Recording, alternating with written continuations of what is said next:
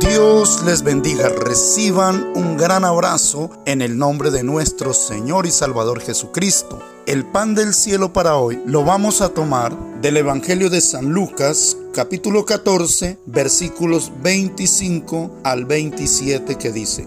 Grandes multitudes iban con él y volviéndose les dijo, si alguno viene a mí y no aborrece a su padre y madre y mujer e hijos y hermanos y hermanas y aún también su propia vida, no puede ser mi discípulo. Y el que no lleva su cruz y viene en pos de mí, no puede ser mi discípulo. Amén.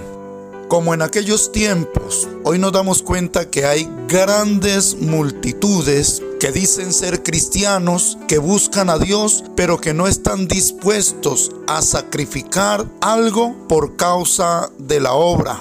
No que necesariamente alguien tenga que dejar a su padre, a su madre, o mujer, o hijos, o hermanos o hermanas, sino que el Señor lo que da a entender es que si es necesario por causa del Evangelio, si no podemos seguir el Evangelio por causa de un ser querido, es preferible dejarlo, aborrecerlo y seguir el Evangelio, seguir a Cristo. Damos gloria a Dios porque en nuestros días esto no acontece, pero era muy común en la era de la iglesia primitiva. Muchos dejaban sus tierras, posesiones por causa del Señor para seguirle. Y cuando dice la palabra del Señor, y el que no lleva su cruz y viene en pos de mí, no puede ser mi discípulo. Esto de llevar la cruz es seguir al Señor dispuestos a padecer como Él padeció, dispuestos a sufrir como Él sufrió. Hemos de estar dispuestos por causa del Evangelio, por amor a Dios, por amor al Señor Jesucristo y correspondiendo a ese gran amor que lo llevó a entregarse por nosotros,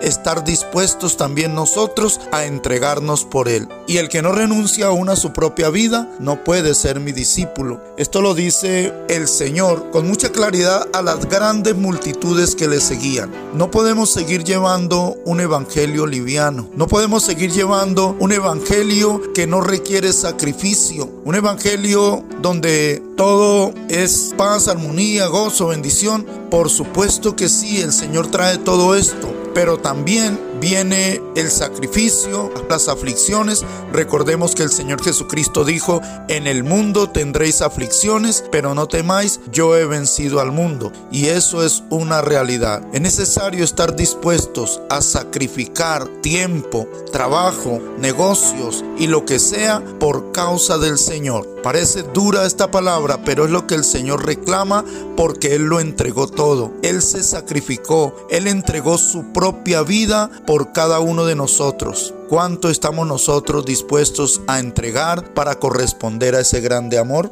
Y para concluir dice en el versículo 33, así pues, cualquiera de nosotros que no renuncia a todo lo que posee, no puede ser mi discípulo. Es decir, que por encima de las posesiones, del dinero y de los negocios y de las cosas que tengamos sobre esta tierra, por encima de todo eso debe estar el Señor, Él en primer lugar. Démosle el primer lugar al Señor por encima de todas las cosas, porque con mucha sabiduría nos dice el Señor esto. Y lo más importante que debemos entender es que Pronto partiremos de este mundo y nada de eso nos vamos a llevar. Tenemos entonces que, como nos enseña el Señor, hacer tesoros en el cielo.